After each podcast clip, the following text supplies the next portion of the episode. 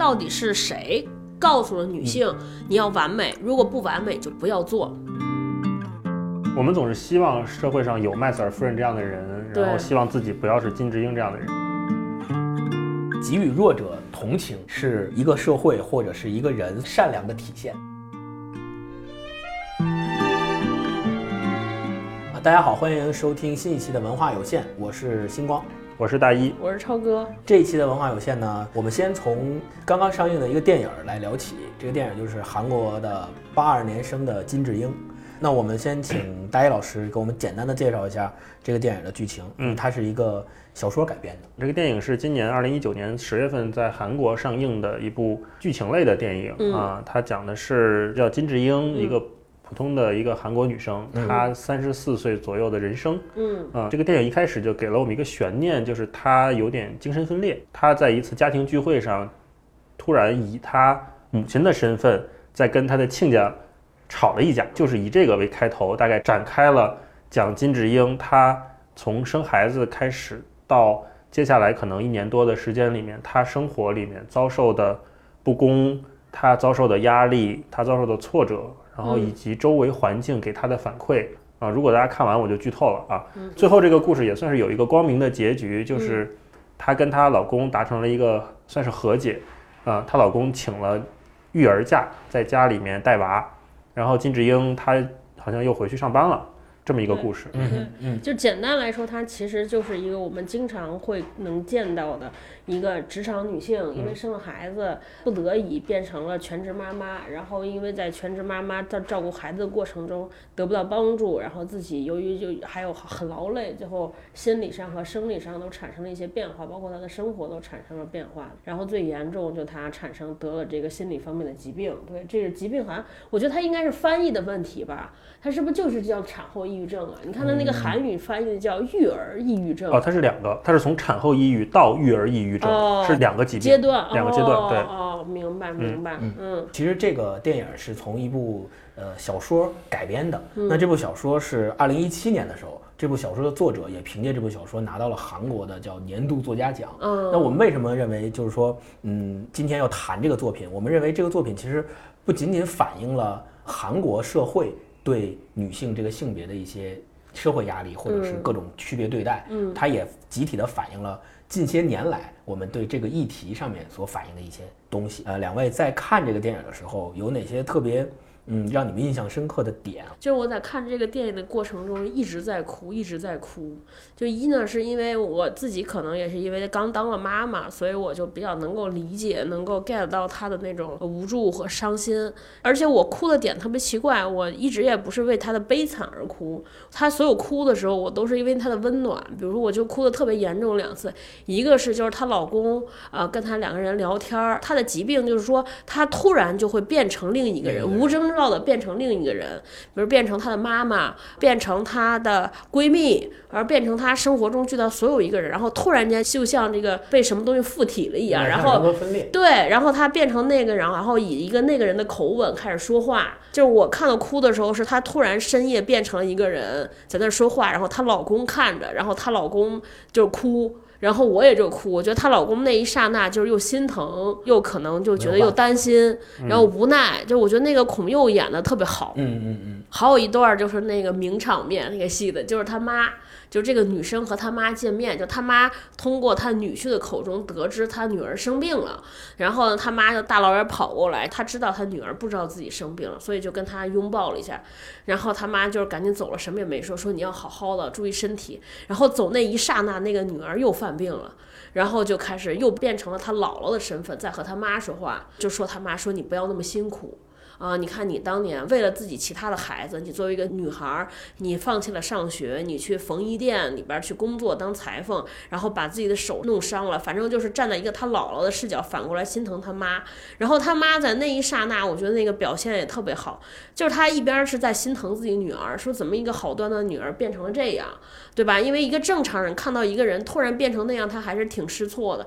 挺挺害怕的。就是第一，他又心疼女儿，好端端的女儿变成这样，同时呢，他妈其实又有一种感觉，就是你看我女儿都这样了，她心里还在想着我，嗯，就是她还怕麻烦我。然后还有一重呢，就是他知道了，终于有一个人能理解他，因为他妈当时为自己那些哥哥们，为了能让哥哥们上学，供他哥哥上学，他就自己先早早的辍学去当缝纫女工了嘛。就是他妈突然那一刹那想到了，说，哎，还有一个人能记得我对家庭的付出。那个时候他妈也在释怀，就是就反正母女抱头痛哭，我当时也哭。嗯，对，嗯，我觉得这电影里边还有一些我自己觉得在表现上还可以加强的地方吧。我能感觉到他其实是在想通过这个一个女性的遭遇来讲说整个韩国社会对女性的那种不友好。或者女性生存压力的大，然后他设置了好多点，比如说在职场办公室，女厕所被安装了摄像头，然后包括到最后，虽然他干得很好，大家都认为他有能力，但是他无法得到晋升，就他有这些镜头植入，但是我是觉得这些其实偏硬，他完全可以再软性一些，嗯，然后里边还有一个地方我觉得特别搞笑，它有两个地方还是挺幽默的，我就想说，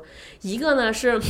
这个女生她本来是个职场上特别优秀，她是个首尔大学，类似于中国清华北大这种最好学府毕业的妈妈，是个学中文的，最后不得已在家当了全职妈妈，然后她就被其他那几个妈妈叫去喝下午茶，然后跟她喝下午茶那几个妈妈都是这种高学历的妈妈，然后有一个妈妈就开始说说，你看我现在在家最释放的方式就是写做数学题，嗯，说我是写数学题，我能够彻底的放松，然后大家说啊，原来这个孩子的妈妈是首尔大学学数学系毕业的，然后大家。就问说你为什么学数学？然后旁边有一个妈妈就吐槽他，说他学数学就是为了将来更好的教孩子九九乘法表。然后旁边还有一个女的，她是学表演的。她说：“你看我当时学那些表演，我现在这个表演对我来说最大的作用就是给我女儿讲故事，表演白雪公主，就是魔镜魔镜告诉我，她女儿还不解，就因为她表演太夸张，她女儿还哭。嗯，我觉得这个特别好玩啊。当然，刚超哥说那个他跟他妈的那个瞬间，那块我也很感动。嗯，我也是被他妈妈感动的。嗯，就是。被他妈妈那种眼神特别心疼啊，又无奈，然后又惊恐又害怕，不知道发生了什么。这种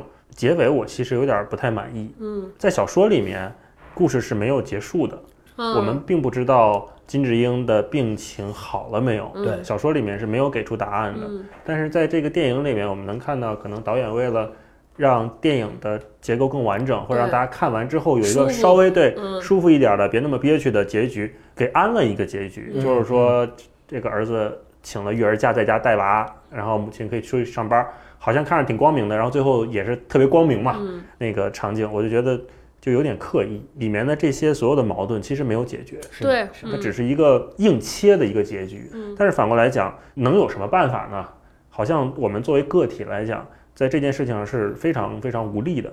嗯，整个电影给我的感觉跟小说的气质一样，就是它很平，是的，它平淡到里面的那些。所谓的坏人都坏的那么平凡，让你会认为他就是我们身边日常的朋友啊、同事啊，可能我们叫说情商比较低的一些直男，或者是情商比较低的一些老板，他们会做出来的事情。嗯，可是，在整个电影集中表现这些片段的时候，我们就能感觉到这种所谓的低情商，这种所谓的我跟你开个玩笑怎么这么开不起，嗯的这种影响、这种压力是通过。一个很漫长的阶段，不断不断积累，压迫到这个金智英身上的。对，当影片的最后，其实，嗯，导演只是为了给出一个结局而给出一个结局。那我们回到这个小说，刚刚大一也提到了，其实这本书是他的写作的背景是在二零一四年的时候，在韩国发生了一个事件，叫做“妈虫事件”。妈妈的妈，虫子的虫。对，这个“妈虫”是什么意思呢？就是它是一个英文的“妈妈”和“虫子”。两个词合为一个韩文新造的词，在韩文里，它指代的就是那些熊孩子妈。对，指代的就是那些在公共场合不能够很好的管教自己孩子的母亲，其实是一种侮辱性的词。借着这个电影，我们继续探讨，就是在生活中遇到没遇到过，身边有这样的压力。就是我还是想从这个电影说，就我当时看完这电影，看豆瓣上嘛，豆瓣上有两种特别显著的声音，就一种呢，就很多人认为这个女的特别作，就是她是病，是她自己作。她说，你看这个电影吧，老公那么爱她。那么体谅他，然后他妈妈对他又那么好，家庭条件又这么好，所有人都这么爱你，还有那么多女性都没事儿，为什么你就有事儿了？就怎么这么矫情？还有一种声音呢，就认为说，我觉得这个很有可能都是女生写的，就是他说，他说这个事情就是你得斗争。你天天在家哭生病有什么用？女性的权利和尊严都是要自己挣出来的。嗯，你每天在这默默无闻，你当然就得只能这样了，对吧？你这生病有什么用？在家哭什么用，对吧？没用，你得出去抗争。从我的角度来看，就这个女主角一直在里边写，她跟心理医生讲，她说我感到有一堵墙围在我的生活里边。就是在我理解说，我觉得第一重呢是她的爱，她老公很体谅她。他为什么不出去工作？很简单，两个事情。就第一呢，如果我出去工作，我们俩都出去工作，那孩子怎么办？就孩子的爱就少了。那我老公的职业可能也会有问题。那因为我爱这个人，我爱我老公，我也不想让他怎么样，对吧？然后他妈妈也来可以帮他带孩子，但是他又想他妈妈那么累，就是他年轻的时候已经吃过那么多苦了，现在来替我带孩子。那怎么办？他会更吃苦，所以是所有的这些爱，他权衡完之后说，那就由我来自己来牺牲吧。但其实他内心是不甘的，因为他有很好的工作，而且他工作上也很有天赋。呃，就是因为我抑郁症的时候，那个大夫跟我说，说抑郁症其实本质上是一种愤怒，因为愤怒积压，它叫 depress，就是你是抑郁，就是你是要抑制。你在抑制什么呢？很多人就是在通过在抑制悲伤的，或者是抑制愤怒。那什么让他抑制？我觉得一大方面就是他的这种爱。之前看这个书的时候，我当时就有一段我印象很深刻，就是当时他们俩在商量，就是金智英跟丈夫谁在家照顾孩子的时候，丈夫看似体贴的说：“说等孩子大一点的时候，我们再偶尔请保姆，嗯，帮忙照顾一下，或者送去幼儿园。”这时候你就可以读你想读的书，或者做你想做的工作，嗯啊，趁机会可能还能转行干点别的事情，嗯嗯然后放心，我会帮你的。嗯然后这时候金智英就说：“可以不要再说帮我了吗？就是帮这个事情，帮我做家务事，帮我带小孩，帮我找工作，这难道不是你的家、你的事儿、你的孩子吗？”这个当时我读的时候，我是心里一惊，我就在反思我自己。比如说我在跟霹雳的日常生活当中。家务事情就我们一起来做，那可能平时，比如说我回家下班，他在家里面就会把饭都准备好，我觉得很辛苦。那我回家就可以直接就吃饭了，然后吃完饭，那我们俩就分工，就我来刷碗，就是如果我我不是太累，我或者怎么样，我就是来收拾厨房啊什么的这些。然后他有的时候会说，就是帮个忙啊什么的。我说你咱们都不要说帮，很多事情都是从这种一点一滴意识到开始改变的，就是像类似于这种我帮你来做家务，嗯这种话，我们可能以后，当你意识到之后，你就少说，就尽量不要说，你就去做这件事情。嗯嗯你要意识到，这个家是两个人共同搭起来的，共同承担的，不是谁理所当然就应该做什么，没有这个。大姨讲这个事情，可以探讨一个更深的话题，就是走到今天不，你的敌人不是男性。当然，还有一些傻逼男性是，就是、嗯嗯对，就是不是因为男性把女性变成了这样嗯，，是的，是的，对，他是整个社会，甚至是几千年的社会文化才导致到了今天。我当时看资料嘛，就是我当时我就还翻了一下我大一时候学的社会学的这个书，讲性别角色。最早的性别角色是从哪儿啊？其实是从就是最早的人类起源的时候，当时女的主要是在洞穴里边，男的是出外边打猎嘛。嗯说是因为在当时那个情况之下，第一，小孩儿呃夭折的几率特别大，呃，所以如果为了延续后代，他们可能得生六到八个孩子，才能生有一个能活下来的。然后人的寿命又很短，大概是四十岁，所以你来算一个女性从她有生育能力，一直到要从这六到八个之间生出来一个能抚育长大的人。那可见她在她人生的后十几年什么都不干，只是生孩子、养孩子、生孩子、养孩子。那男的呢，也是为了大家共同一个生存下来的目标，男的在外边打猎，乱七八糟的，弄吃的、弄喝的，这是不得已，因为在科技就是在那个时代的背景下所限，男女出来分工，说女的应该在家庭，男的在外边。嗯，再后来呢，又到了就是前工业革命时期，就当时是那种家庭式的作坊。一开始大家都在作坊里边，不是你们家是纺织作坊，他们家是做陶器的这个作坊里边，都是以作坊为单位。那个时候其实男女的分工也没有这么明显，大家都是作坊嘛，都在这里边工作。但是工业革命之后，男的就去外边工作，离开作坊了。因为在男性在体力上面的优势，这是绝对的优势，对吧？嗯所以呢，工厂就更偏爱于男性，对吧？那女性不得已就在家里边。但是今天其实不一样了，今天这些客观条件都在消失，其实韩国的这个这个社会是更严重。，对比较特殊，它曾经是日本殖民统治，有日据殖民统治时期，所以在殖民统治时期，那个时候因为被另外的一个民族殖民统治，所以殖民统治的需要和当时他韩国的民族主义和传统文化相结合，结合在一起，他们就更加宣扬所谓的贤妻良母式的女性角色。这样的话，第一能够适应殖民统治者的需要，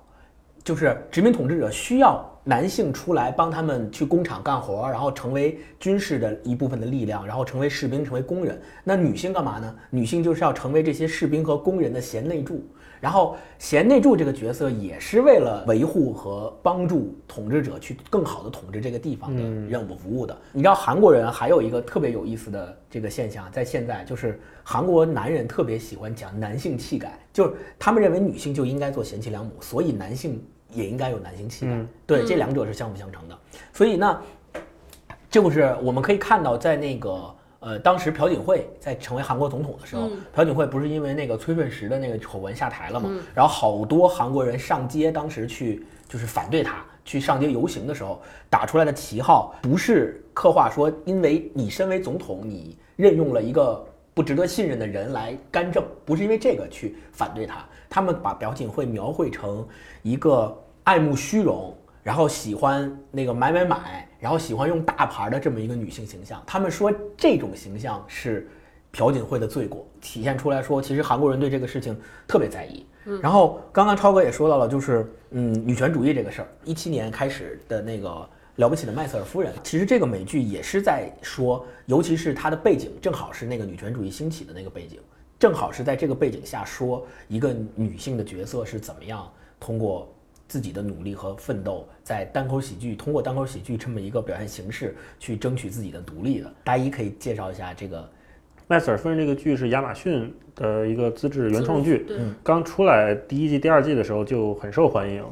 它的视觉方面做得非常好，嗯啊能看到就是它把那个年代服化道各方面非常精致。我觉得大部分的观众带入的就是说，她作为一个女性，她把自己的丈夫很勇敢的踹掉了，她丈夫又特别不争气，嗯啊，然后作为女性，她又跟她爸的这种传统观念相抗争，嗯，然后同时她妈妈又是一个很独立的独立女性，对她其实有一点上共通的，就是好多女性在这个身上找到自己的影子的投射。嗯，嗯那个麦瑟尔夫人呢，可能是做了好多女性一直想做而又不敢做的事情。这个金智英呢，她可能就是好多女性在身上找到了共情。如果把金智英跟麦瑟尔夫人做比较的话，嗯，呃，麦瑟尔夫人可能是一个更勇敢的反抗者对这样的人，嗯那金智英呢，她可能是麦瑟尔夫人的前身前一步，对。她是一个受害者，就她麦瑟尔夫人在变，我们说这就叫变身前和变身后。她变身前可能是一个比那个金智英还极端的一个女性，对，就是她连她是属于那种晚上睡觉都不卸妆的，没错，因为她希望她老公醒来之后看到一个最完美的她。的她，对，然后，即便她老公出轨，做了很多对不起她的事情，就她那个反叛，我感觉她可能也不是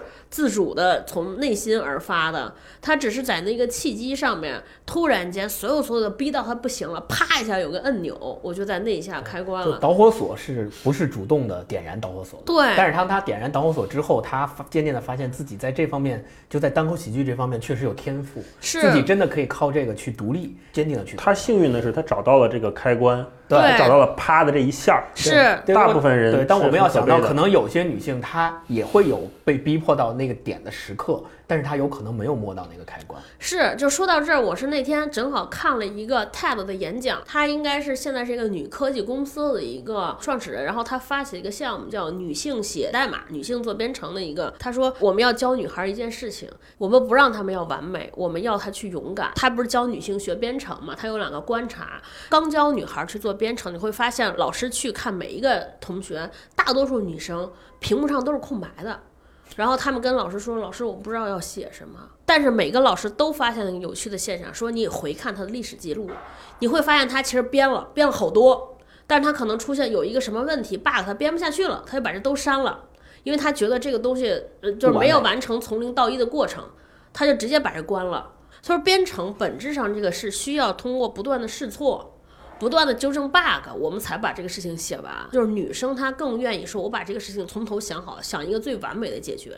嗯，没有啊，中间状态。没有中间状态，就是女，她就说到底是谁告诉了女性、你要完美，如果不完美就不要做。就之前那个大一说过一个词儿叫思想钢印，就我们其实很多时候就不知不觉中就被这个社会打上思想钢印了，嗯就你觉得这件事儿就应该这样，嗯，对吧？就贤妻良母，你就应该是贤妻良母。对思想钢印不是我说的，这对，是大刘说大刘说，的。就是之前你咱们聊天的时候，嗯你说过一个思想钢印的事儿，对，所以就是男性也是说，你如果为了工作放弃家庭，没有问题，可以，OK，对吧？所以当你有这样的情况的时候，你会发现，这个事儿确实是，嗯，